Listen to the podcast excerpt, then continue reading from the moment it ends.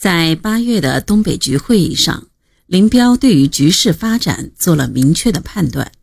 他说：“东北战局的发展大体上要经过三个阶段：敌人进攻，我们运动防御，并主动撤出一些地区，这是第一阶段；敌人占领了城市，进攻迟缓下来，我们则在运动中。”伺机消灭敌人的有生力量，并开始局部反攻，这是第二阶段。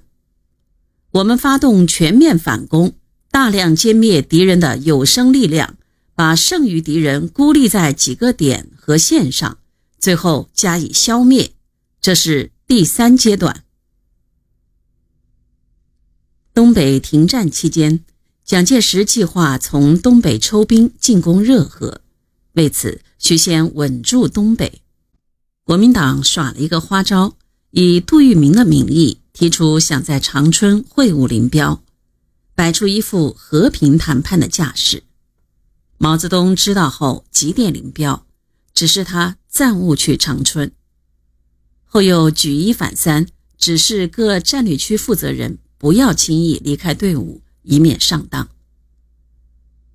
为使东北争取更多的时间，毛泽东非常重视在停战期间保持平静。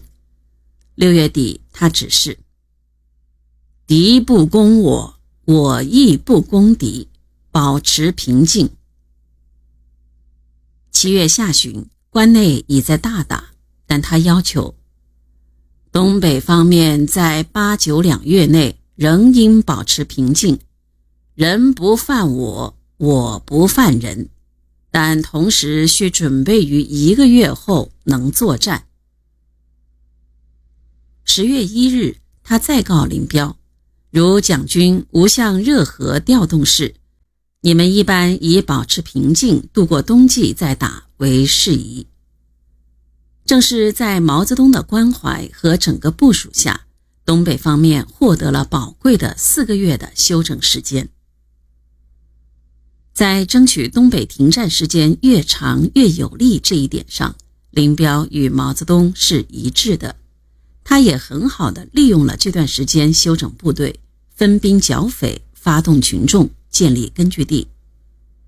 但林彪心里有一些不切实际的想法，这就是过分依赖关内各战略区的支援和中央在干部上的支持。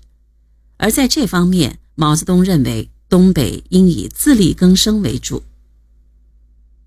早在七月十一日修改的七七决议时，毛泽东即指出，和平是必须取得与能够取得的，但主要应依赖自立，而不应依赖外力。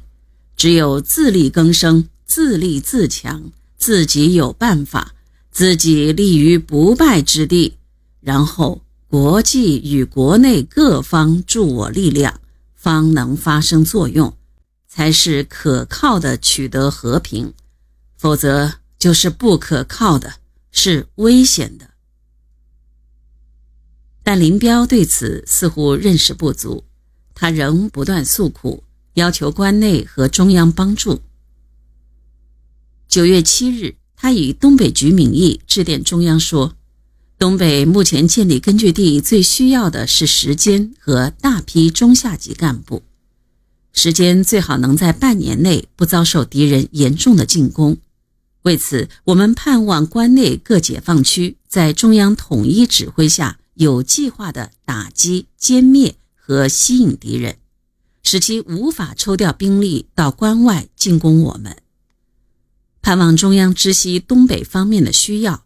指导关内我军坚决进行作战，给东北以有力配合，盼望山东抽调的干部能早到东北。